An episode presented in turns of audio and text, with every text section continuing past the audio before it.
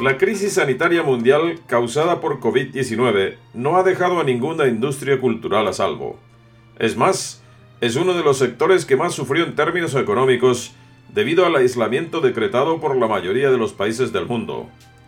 Países que han ido cerrando sus puertas al público en las salas de cine y de conciertos, los museos, las librerías, las salas de exposiciones y los teatros. A pesar de eso, el TIFF decidió regresar y con mucha fuerza por la calidad de las películas y de toda la oferta cultural que rodea al festival. La 45 edición del Festival Internacional de Cine de Toronto, que se celebra del 10 al 19 de septiembre, será inaugurada a toda pompa, acorde con los tiempos de pandemia, es decir, con proyecciones físicas y autocines, proyecciones digitales, alfombras rojas virtuales, conferencias de prensa y charlas de la industria. La selección de este año comprende 50 nuevos largometrajes, 5 programas de cortometrajes, así como charlas interactivas, reuniones de reparto de películas, y preguntas y respuestas con actores y cineastas.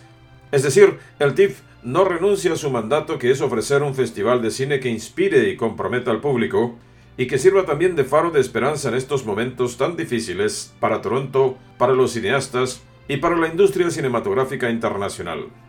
Creado por primera vez en 1995 por Cameron Bailey, que ahora es co-director y director artístico del TIFF, Toronto International Film Festival, el programa funcionó durante 10 años con cine de África y la diáspora africana.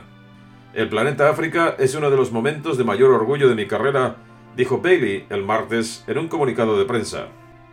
Este año, el programa revivido Planeta África 25 también marcará las recientes sublevaciones del Black Lives Matter con eventos especiales. Esos eventos incluyen un panel con Bailey y el equipo que construyó el planeta África y una fiesta de baile en vivo, desde un lugar secreto. El Toronto International Film Festival mueve 2.000 millones de dólares anuales en Toronto, genera más de 200 millones de dólares de actividad económica anual para la ciudad de Toronto y la provincia de Ontario, y es el principal mercado para lanzar el contenido cinematográfico canadiense al mercado mundial.